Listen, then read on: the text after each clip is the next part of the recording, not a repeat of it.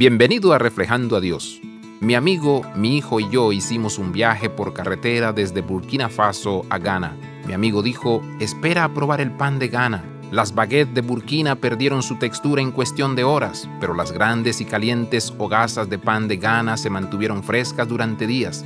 Cuando regresamos a casa, soñamos con esos enormes y suaves panes. Quizás las personas que habían estado entre las personas que comieron el pan milagroso de Jesús sintieron lo mismo que nosotros con respecto al pan de Gana. Querían más, lo querían siempre.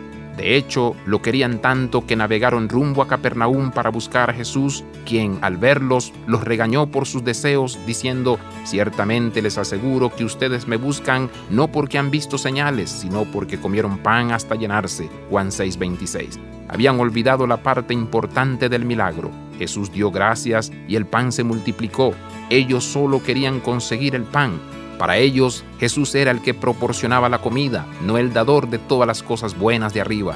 Nosotros también debemos mirar más allá del pan, hacia el que lo da, el pan de vida. Abraza la vida de santidad, visita reflejandoadios.com.